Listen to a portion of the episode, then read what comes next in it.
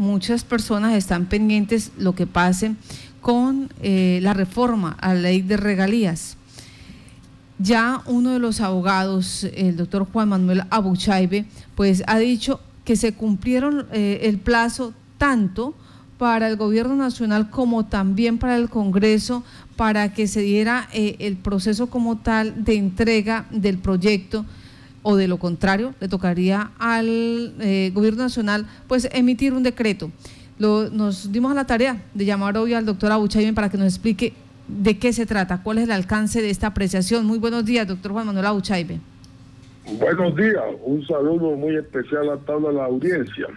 Efectivamente, nosotros hemos venido exponiendo hace mucho rato los desajustes que se están dando con el acto legislativo 05 del 2019, que reformó el artículo 361 de la Constitución. Ese acto legislativo, en el parágrafo segundo transitorio, expresa que el gobierno nacional radicará más tardar el 30 de marzo de 2020 el proyecto de ley que ajuste el sistema general de regalías. Y también expresa que si al 30 de agosto del 2020 el Congreso de la República no ha pedido la ley a que se refiere el inciso anterior, se faculta por un mes al presidente de la República para pedir decreto con fuerza de la ley que garantice la operación del sistema.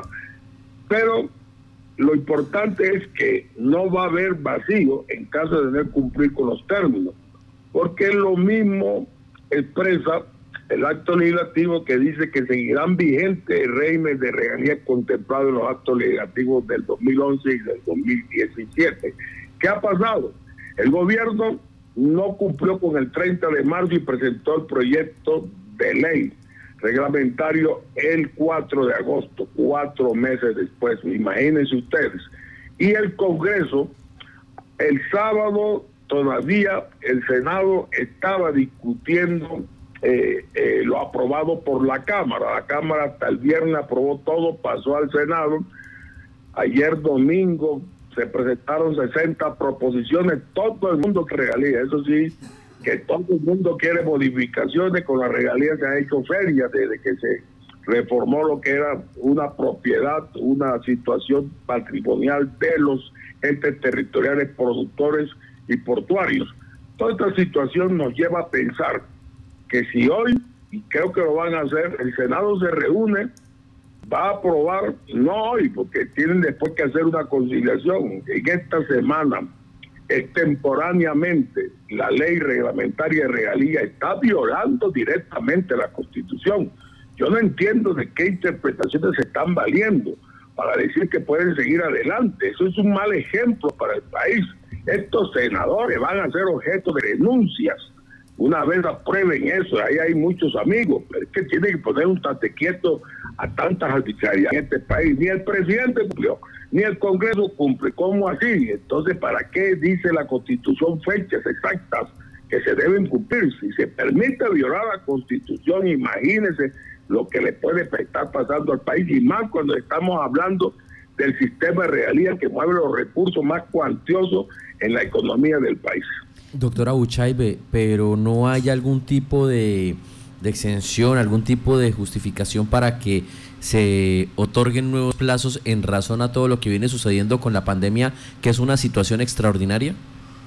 No, es que, que lo que está pasando es que se trata de la Constitución y que si fuéramos a hablar, si fuéramos a hablar de leyes, pero es la Constitución, el artículo 361 que fue modificado y que un artículo transitorio expresó los plazos.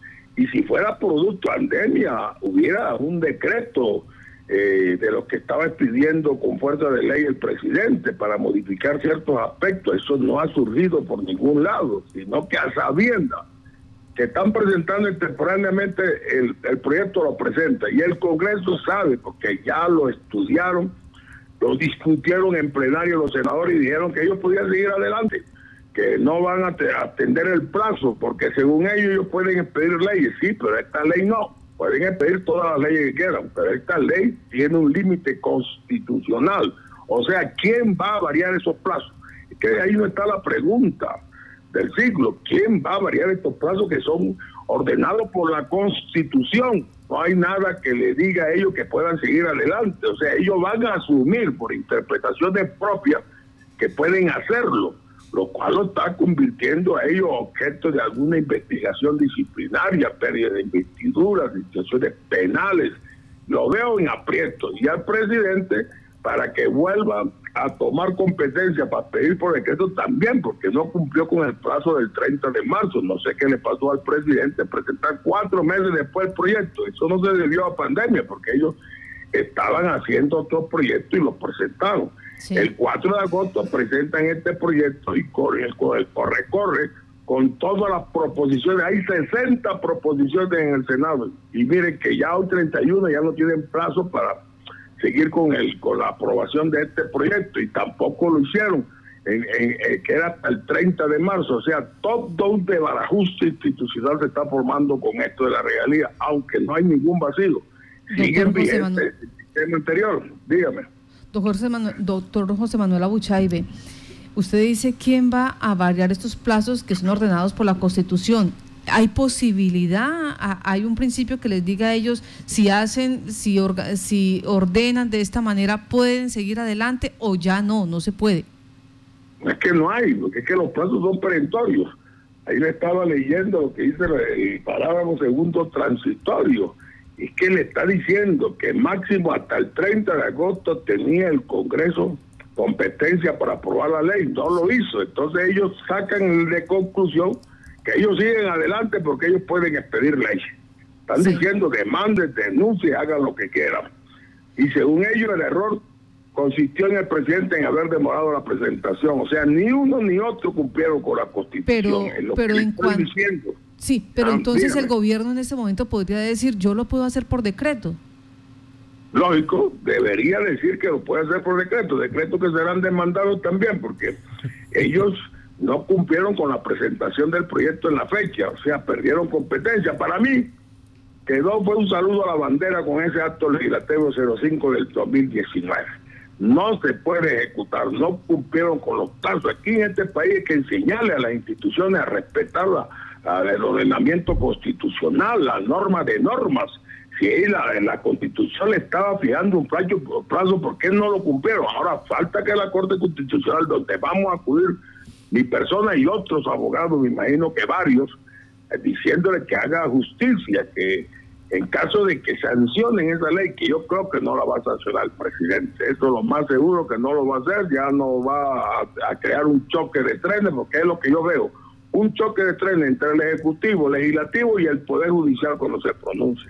O sea, en estos momentos el escándalo mayúsculo que está viviendo Colombia lo está viviendo por consecuencia de la ley de regalías, que es el que mueve todos los recursos y por eso es que hay tropiezo, porque hay 60 proposiciones, todo el mundo jala para su lado, dice que Montería le disminuyeron la plata, el otro pide plata para la universidad, etcétera. Es una situación muy difícil de manejar y en eso tiene que ser consciente el gobierno. Ya no tiene nada que hacer por favor, hay que respetar la constitución, seguirá vigente el sistema de regalía anterior.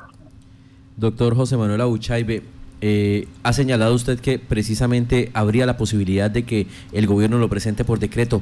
¿No sería esta la intención desde un principio de la presidencia? Como usted mismo lo señala, de las regalías dependen muchos recursos, incluso de regiones no productoras, depende mucho del abastecimiento económico que tiene el gobierno nacional.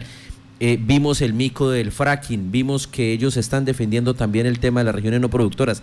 ¿No será que el gobierno tenía desde un principio ese plan para presentarlo por decreto? Yo creo que de pronto ese es el fondo de toda la verdad que ellos sabían que del 4 de agosto al 30 no iba a haber plazo para, no, se iba a cumplir con ese término que dice la Constitución, pero es que lo más grave es que ellos también fallaron con el compromiso de presentarlo el 30 de marzo, o sea, si no podían ya presentarlo posteriormente el proyecto, ¿cómo van a asumir competencia para pedir por decreto? O sea, de ambos lados hubo incumplimiento, o sea, no tenía competencia el gobierno de presentar el proyecto. Tampoco tiene competencia el otro después del 30 de agosto para aprobar ese proyecto. O sea, en estos momentos también pierde competencia el gobierno para pedir decretos con fuerza de ley reglamentando este procedimiento. Para mí entender, lo que busca el gobierno es dejar el sistema de regalía que fue aprobado en el 2011, que le conviene más, porque acuérdense ustedes que producto de los de los afanes de las campañas políticas, nosotros guajiros nos prometieron devolvernos el 50% de regalías directas, todo eso estaba ajustando el sistema de regalías, todo el mundo pidió plata, los estudiantes para parar, para no seguir con el paro, pidieron un porcentaje de la regalía, todos esos aspectos como que estaban dentro de un análisis que posteriormente se dieron cuenta y han tirado al traste con el acto legislativo. O sea, para mí, el acto legislativo no se va a poder cumplir, es que se hizo con fecha 2019, o sea, quedó como un saludo a la bandera. Ahora pregunto, si el gobierno nacional saca por decreto eh, esta reglamentación de regalías, por ejemplo, usted como abogado, José Manuel Abuchaibe, ¿usted demandaría ese, ese decreto? Lógico, sí que nosotros tenemos una demanda que está prosperando en Washington sobre el sistema de regalías del 2011 por falta de consulta previa. Lo más seguro es que ese sistema de regalías se venga abajo pero están pidiendo al gobierno una negociación con los que me dieron poderes a mí, que fueron los guayú, los indígenas guayú. No sé si se concrete o no ese acuerdo que podría hacer en principio la terminación de esa demanda internacional. O sea, nosotros desde un comienzo hemos visto toda una situación que se está llevando mal. Esas regalías son de las entidades territoriales de acuerdo al constituyente del 91 y ustedes vieron cómo cogieron 14.5 billones con B para el FOME, para un fondo que se estaba creando por la pandemia, sin consultarle a las entidades territoriales. Creo que todas las circunstancias nos están llevando a que, estamos en un caos, en una situación donde las regalías, que son el auxilio de las entidades territoriales productoras, porque es que hay entidades que reciben regalías y que no las necesitan. En cambio, los que las necesitan, que son las entidades territoriales que le venían produciendo los recursos al país, fueron despojados de ellos y nunca la van a devolver. O sea, esta es una situación difícil de manejar. Eso incrementó la desigualdad entre las regiones, regiones pobres, regiones ricas, y eso sucedió con una centralización, o sea, se, revirtió lo de la descentralización del 91 y se fue centralizando todo lo que se había decidido en la constituyente del 91. Todo, la verdad que es sorprendente y yo soy de origen de, entidad territorial como la Guaira, que es, una, que es un departamento pobre. Y así estarán mirando y observando muchos departamentos que son objeto hoy de circunstancias de absoluta pobreza. Me pregunta, y no sé si usted está al tanto y de paso nos ayuda, llega, quedaron algunos recursos, se, se hizo uso de recursos de regalías en ese préstamo que se le hizo a la empresa Avianca en Colombia? Sí, eso es también producto de eso de esos recursos de regalía, porque sale del fondo ese de emergencia que se creó, del 14.5 billones, de ahí sacan los 375 millones que le van a prestar a Bianca, que tengo entendido, se ha hecho bastante escándalo al respecto, pero tengo entendido que eso tiene que aprobar un juez en Estados Unidos sobre, sobre que ellos están en concurso en estos momentos de situaciones de, de las deudas que tiene y además de eso debe haber una garantía que garantice la situación. O sea, si no hay garantía no creo que el gobierno le preste porque a le ofreció al gobierno acciones, pero el gobierno no se iba a embarcar de pronto en una quiebra de una empresa de esa, le está prestando para poder reactivar la, eh, la situación aérea en el país, porque indudablemente Avianca es la que domina todo lo aéreo no hay, no hay tiempo para buscar otras empresas en el país. Me pareció acertado, pero lo están tomando también de regalías. Todo sale de regalías ahora, todo es regalía. Es que esta situación ya el ahorro que se había, que caben 2.7 billones de pesos según el nuevo proyecto bajó a un billón, porque están tomando los ahorros para entonces repartir, haciéndole creer a las entidades territoriales que le están incrementando las regalías, asignaciones directas, o sea, todo un engaño. O sea, aquí vivimos en un país donde se engañan, o sea, un ministro de Hacienda habilidoso nos engaña a todos, nos sacan los impuestos, nos hacen desastre y esto de la regalía es el engaño más grande que se está dando. no hay explicación, es una confusión total. Doctor Legal. Abuchaibe, permítame porque es que usted dice, eh, les están haciendo creer que en realidad va a haber incremento en los recursos de regalías, en la ecuación que están mostrando para eh, eh, para regular esta ley. O sea, eso es mentiras. ¿Por qué? Eh, ¿qué, ¿Qué ecuación hace usted para decir es falso lo que están diciendo que les van a devolver a pasar del 8 al 20%, más un 5% si es un municipio productor? Toda esta ecuación que tiene contentos especialmente a, los alcaldes. Sigue la misma regalía y aún con menos valores. Lo que pasa es que ellos hablan de un incremento que lo están tomando del fondo de, ahorro de las regalías, que estaba en 2.7 billones, lo bajan a un billón, entonces incrementan un poco a las entidades territoriales productoras, que eso fue debido al afán de promesas que hizo el doctor Duque. Por eso yo creo que todo esto fue muy bien pensado, o sea, eso lo van a desbaratar, porque es que a ellos no les, no les conviene ese fondo de ahorro, mira hasta dónde sirvió en estos momentos y sigue sirviendo, pero lo están desbaratando porque las demás entidades territoriales de Colombia, municipios, departamentos, no se le va a disminuir, porque no entiende que si le van a aumentar uno es porque le van a disminuir a otros, no, siguen igual. Inclusive hasta lo aumentaron este, la, ley reglamentaria, sino que están tomando, y es un engaño, de ese fondo de, ahorro que tienen hasta las mismas entidades territoriales. La Guaira tenía tanto en ese fondo de ahorro. Ahora nos hacen creer que nos están incrementando. Lo que hicieron fue un porcentaje ahí mayorcito por entidades productoras y entidades portuarias. Y nos engañan con eso, pero si tú te vas al fondo de la situación, te, te, llevas sorpresa porque hay, hay entidades que no le han aumentado.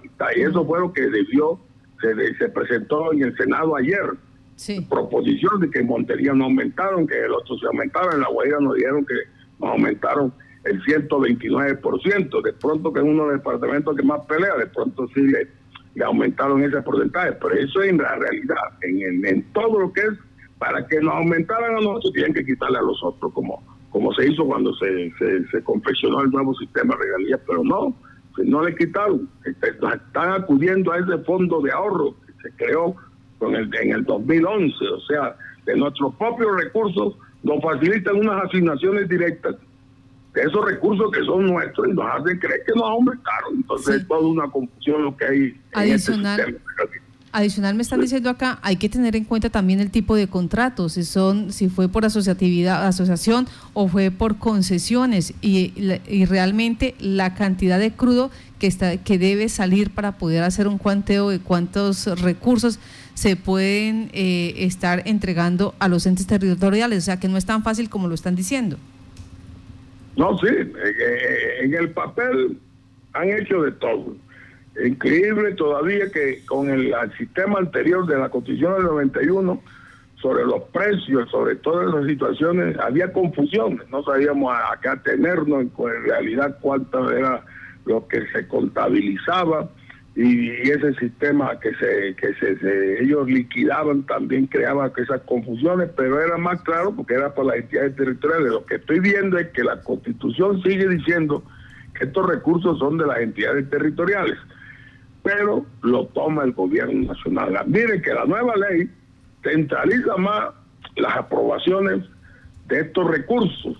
Coloca a la Secretaría en la planeación, se la dejó a la gente territorial. Ellos protestaron, los gobernadores, por eso el presidente Duque. O sea, el afán es quitar nuestros recursos del territorial. No lo han hecho de una porque porque no no no no no refleja una buena opinión del gobierno pero en, en, total nosotros ya no somos dueños de nada como le dije cogieron 14.5 billones lo metieron a un fondo y todo el mundo piensa que eso nunca lo van a reintegrar al gobierno. Nunca se va a reintegrar con la excusa de la pandemia, o sea, con los recursos de regalías que deben invertirse en las regiones, lo están haciendo en otras partes. Yo no considero que para las regiones como Bogotá, Medellín, Cali, todo eso, necesiten que le estén aprobando y son los que más reciben regalías, porque después que se hizo ese nuevo sistema que fue criminal, que fue un, para mí fue una situación que afectó mucho a las regiones, nos están perjudicando, porque es que la riqueza de las regiones pobres la pasan también a los ricos, y los ricos no les pasa riqueza a las regiones pobres, al contrario, le siguen empobreciendo más, una desigualdad que va a llevar este país a un desastre, y lo sigo insistiendo, la gente no está contenta, el hambre, la desigualdad sigue aumentando, y no, y lo que se va a dar en el Senado hoy es un espectáculo. Yo tengo muchos amigos, pero yo voy a proceder a denuncias en forma inmediata y a demanda como sigan aprobando eso, porque ya tienen una fecha, 30 de agosto. Yo hablé con unos representantes y me dice que ellos cumplieron hasta el viernes, que ellos tenían todo el sábado y el domingo para aprobar eso.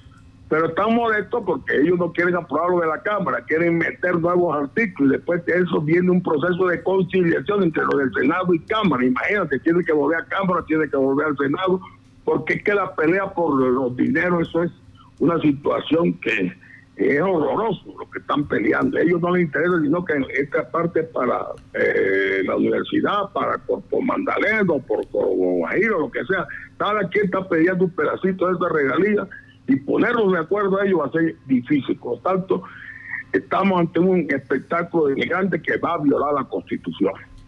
Doctora Buchaibe, aún en caso de que se pudiera lograr que, se hiciera el trámite correspondiente de Senado y Cámara, eh, hay regiones no productoras que tienen mucha más fuerza política que las regiones productoras. ¿Usted cree que realmente, como usted lo señala, eh, las regiones no se van a dejar quitar ese, ese, esa pasadita de la mermelada que les correspondió?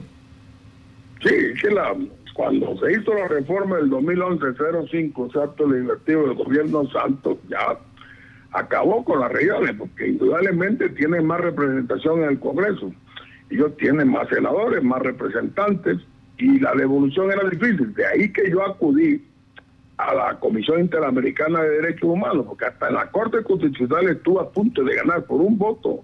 No ganamos, porque faltó la consulta previa, hicieron desastre. Hicieron de todo. Yo lo escribí en un libro que me publicó la Universidad de La Guajira. Hicieron desastre. La Corte Constitucional sí prevaricó hicieron lo que tú ves, no te puedes imaginar y lo cuento en el libro. Ahí el voto que salva esa reforma fue la de eh, señora apellido Guillén, esposa de Gardo Maya. Y después todo Colombia vio como Edgardo Maya fue elegido contrario y ella salió, Adriana Guillén es el nombre, a ser al día siguiente el jefe de la oficina judicial del Estado, jurídica del Estado, agencia oficial del Estado. ¿Y por qué? Yo pregunté si ella acaba de salir de allí. No, porque ella no era titular, sino encargada. Ese voto fue como lograron el despojo de esa regalía. Ya una vez pasó el filtro de la Corte Constitucional, que se lo devuelvan a las regiones va a ser difícil. Yo sigo diciendo que eso incrementó la desigualdad y está haciendo crecer la expectativa que esto le dé un viraje en las próximas elecciones del 2022, porque es que la gente ya no se aguanta más. Aquí no hay nada más que hacer, los que mandan son los que tienen más representación política, son los que tienen concentrados todos los recursos en sus regiones y los demás se están muriendo de hambre, tienen la situación. Vean, en la Guaira han muerto más de 7 mil niños por, por desnutrición allá, allá con la pandemia los indígenas no saben qué hacer, porque parece que ellos no dejan que, contabilicen a, a, los que fallecen, ellos mismos hacen su entierro, ellos no dejan que lo toque nadie, pero eso es una, es una situación que yo hablo con ellos diariamente. O sea, la situación de la huelga debe ser igual en todas las regiones que son pobres en este, en, en, esta Colombia. Y tienen que venir a, a Bogotá con viático permanente para poder hablar con el presidente, el presidente le tira algo de, de mermelada, algo de, y después terminan hasta presos. Porque la huelga, los gobernadores han ido presos porque ellos llegan ejecutan los, los contratos que son aprobados en Bogotá por los OCAT. Y, y, después resultan siendo ilegales. O sea, yo no entiendo toda una situación que a nosotros nos asombra, cómo se está manejando el Estado de Derecho en Colombia. Pues abogado José Manuel Abuchaibe, gracias por regalarle estos minutos desde La Guajira a, todo Colombia acá con nosotros en Contacto Noticias, Violeta Estéreo, sobre la situación de la reforma a las regalías y estaremos pendientes en lo que suceda esta semana. Que tenga buen día. Muy bien.